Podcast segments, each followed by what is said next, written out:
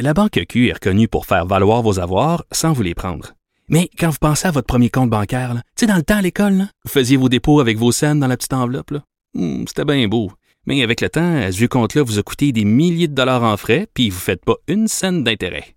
Avec la Banque Q, vous obtenez des intérêts élevés et aucun frais sur vos services bancaires courants. Autrement dit, ça fait pas mal plus de scènes dans votre enveloppe, ça. Banque Q. Faites valoir vos avoirs. Visitez banqueq.ca pour en savoir plus.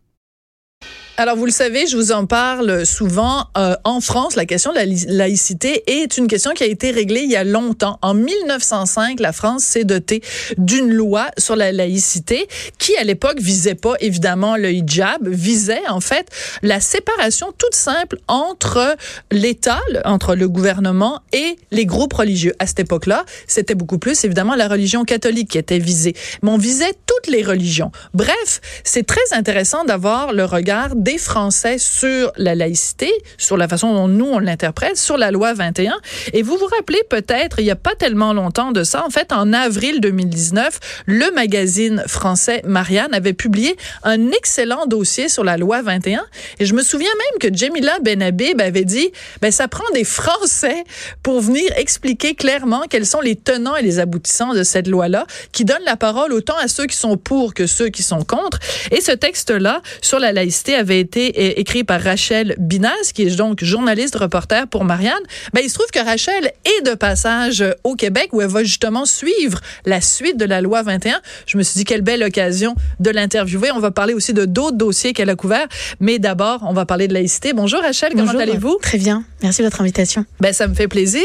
Donc, c'est vrai que à cette époque-là, vous aviez donc présenté vraiment les pour et les contre de la du projet de loi 21. Quand on regarde euh, toutes les discussions qu'il y a au Québec sur la loi 21, quand on est français, quand on est journaliste comme vous, qu'est-ce qui, qu'est-ce qui nous apparaît euh, en plein, en plein, en plein visage?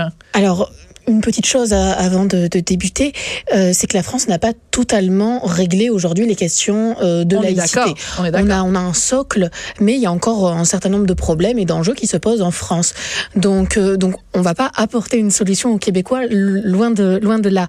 Euh, c'est un sujet qui fait pas forcément l'ouverture des journaux télévisés en France. Oui. Néanmoins, on est cousins et la France, enfin les Français observent avec euh, attention euh, ce qui se passe Mhm. ici, notamment sur cette problématique-là. Le peut-être la première réaction que, que j'ai eue, euh, je ne dirais pas qu'elle est générale, en tout cas c'était la mienne, euh, c'est que ça me chagrinait un petit peu de voir des Québécois euh, particulièrement sensibles aux pressions dont ils pouvaient euh, être l'objet. Euh, c'est-à-dire euh, les accusations, voilà, en racisme, etc. Racisme, xénophobie, Tout intolérance, repli sur soi et tout ça. Et, et si je peux m'exprimer de manière un petit peu familière, Oui. euh, premier réflexe dans l'intimité, ça a été de me dire mais les Québécois ne doivent pas s'excuser d'exister. euh, les Québécois ont leur propre identité, leur propre vision de la société, de, ces, de, de ce qui est euh, le commun, le vivre ensemble, comme Mhm. on aime à le dire. Euh, et leur vision n'est pas celle du Canada multiculturel. L'idée, c'est pas de les mettre en compétition, c'est simplement d'affirmer des principes qui sont propres à ce peuple-là. Oui, ben ça c'est très intéressant parce que justement ici euh, la presse avec un petit p là, c'est-à-dire les, journalistes, les journaux euh, en général euh, ont été quand même assez campés, c'est-à-dire que euh, quand on parlait justement de la du projet de loi 21 puis quand on disait ben dans le fond on veut juste affirmer l'identité, ben là on se faisait traiter justement être être identitaire au Québec, c'est un gros mot. c'est un gros mot. C'est c'est une insulte. Ça l'est aussi en France, hein, ça l'est aussi en France, je vous rassure. Voilà. Donc, mais, mais ce qui est intéressant, justement, dans le texte que vous aviez écrit, c'est que vous aviez donné, par exemple, la parole à Éric Bédard, qui disait, ben, justement, quand on est euh, euh, opposé au multiculturalisme euh, au Québec, ben, on se fait traiter de simple d'esprit, d'intolérant, de, de xénophobe. Il avait même dit que le débat ici était hystérisé. Donc, et j'imagine que pour quelqu'un qui est français, pourtant vous êtes habitué au débat, quand vous avez vu la montée de boucliers qu'il y a eu, vous allez vous dire, coudon, ils sont en train de se, se chicaner, de se déchirer la chemise pour quelque chose qui est en France, vous l'avez dit, c'est pas réglé la question, mais les gens s'entendent au moins sur le principe même. C'est ça, c'est parce que, vous l'avez très bien dit en introduction, euh, le terme de laïcité ne fait pas forcément partie de la loi 1905, en tout cas il n'est pas posé comme tel. Néanmoins, on parle bien de la séparation de l'État et des églises en France. Ah, L'Église au pluriel. Et il suffit pas d'avoir divorcé avec le catholicisme pour avoir réglé tous les problèmes religieux. Euh, et je crois que la question se pose également au Québec. Le Québec, enfin les Québécois ont peut-être divorcé euh, de l'Église telle qu'on l'entend originellement, c'est-à-dire mhm. l'Église catholique ou la chrétienté, l'institution même. l'institution même, mais il y a d'autres églises. Euh, c'est avec un S le mot église et il est il a considéré au pluriel. Et il faudrait pas que voilà la, la, tyrannie d'une minorité qui est particulièrement agissante comme ça euh, agisse de cette manière sur un peuple que nous, en tout cas en France de l'autre côté d'Atlantique, on juge particulièrement bienveillant de manière générale. Oui. Euh, c'est une loi, on le rappelle, qui, qui n'est pas rétroactive, c'est-à-dire qu'il y a des, il y a des droits acquis, euh, donc qui se veut être relativement douce.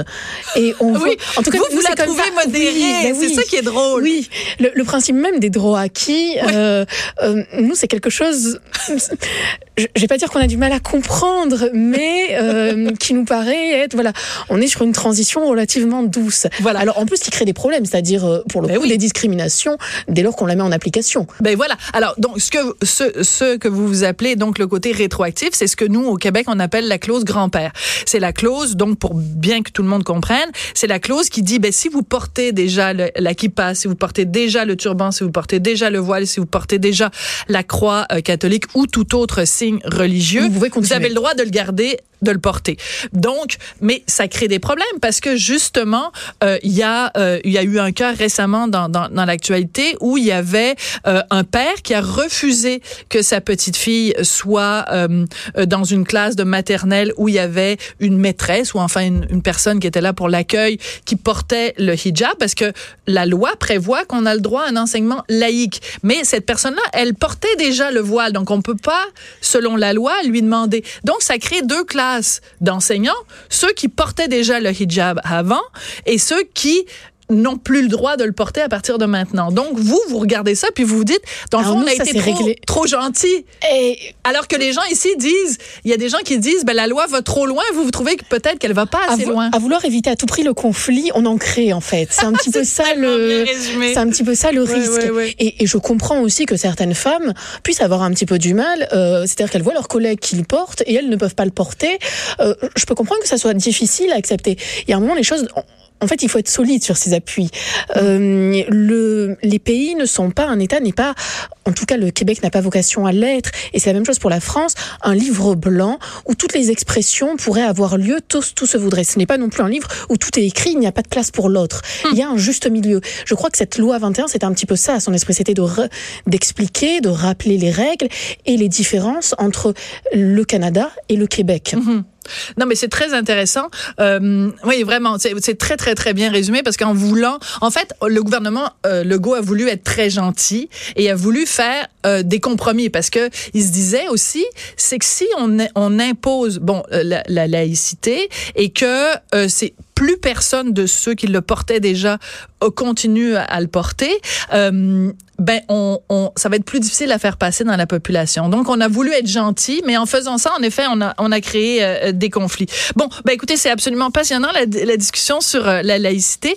Il y a un autre dossier dont je veux absolument vous parler parce que vous avez fait un reportage donc dans le dans le magazine Marianne sur euh, une problématique qui est en France, mais qui est aussi au Québec. Sauf qu'au Québec, on n'en parle pas. Il n'y a pas de journaliste d'enquête récemment, en tout cas, qui a fait une enquête là-dessus. Et je veux vous entendre sur ce sujet-là, sur l'excision, parce que je pense que ça va peut-être réveiller des collègues euh, à moi au Québec qui vont se dire, zut, il y a sûrement le même genre de situation ici. Il faut qu'on fasse enquête là-dessus. Donc, vous avez euh, découvert, en fait, que en France, il y a une, augmentation, en tout cas, de, de cas de femmes qui se sont fait exciser. Donc, on va peut-être commencer par dire c'est quoi l'excision. Voilà, alors sans rentrer trop dans les détails, euh, parce que l'idée n'est pas de faire fuir les auditeurs. Surtout euh, que c'est l'heure du lunch, puis ça plus, peut euh, bon appétit. Ouais.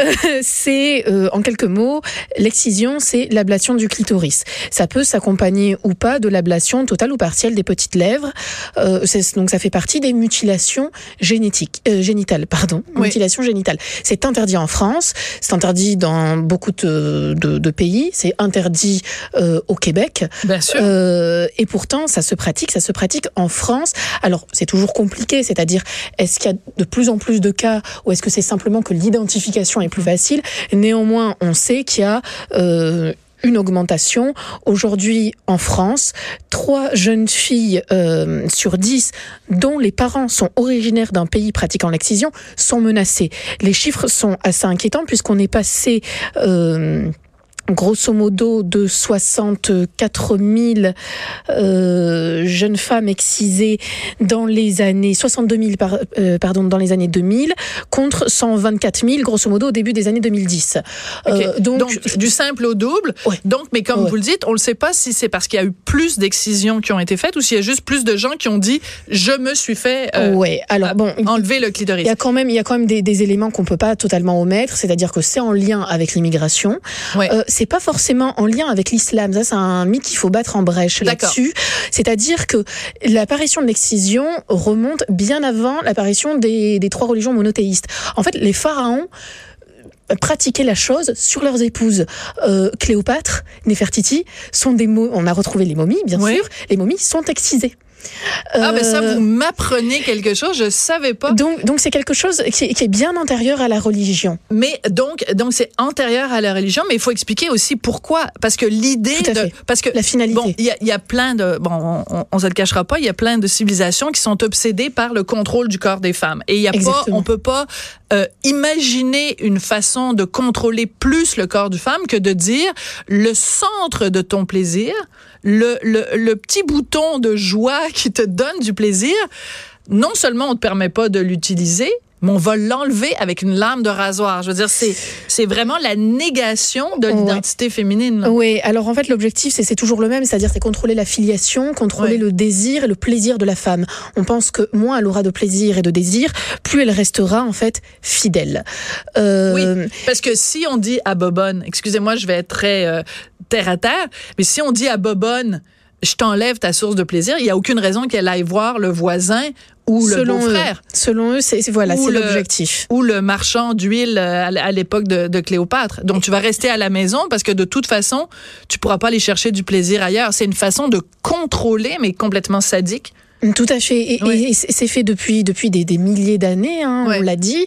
Euh, c'est fait très souvent par des exciseuses, donc des femmes sur des femmes, avec quand même. Donc, donc ça nous interroge sur plein de choses, hein, sur ben le oui. rapport des femmes entre elles, sur le rapport avec les hommes, avec quand même l'ombre à chaque fois d'un homme derrière. C'est-à-dire que si elles ne sont pas excisées, elles seront rejetées de la communauté. On ne pourra pas les marier. Et on ne pourra pas les marier. Donc les femmes le font sur leurs filles en disant mais sinon, ben, elle est exclue de la communauté. Voilà. Et quelque part, ben, après ça va être extrêmement dur. Il y a aussi une pression sociale qui est, qui est, qui est pas à prendre à la légère.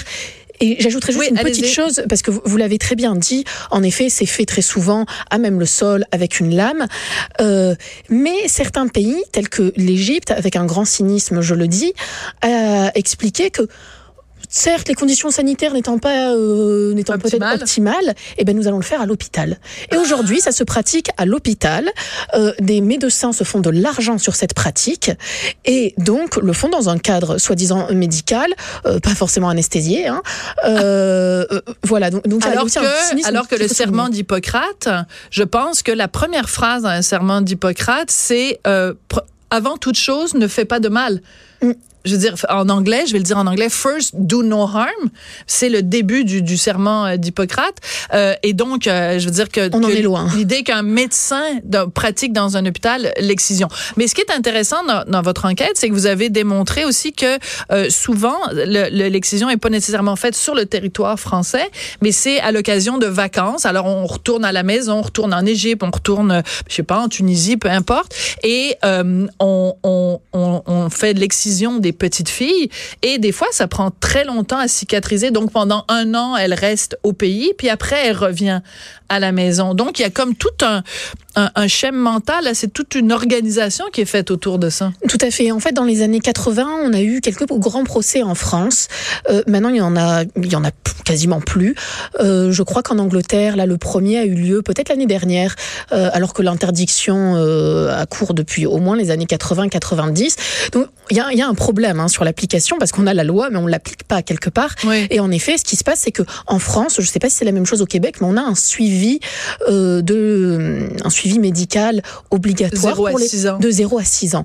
Et pour éviter justement l'identification de ces fillettes, au lieu de faire la pratique donc de 0 à 6 ans, on l'a fait plus tard, on l'a fait de 7-8 ans à Mais oui. 12 13 ans.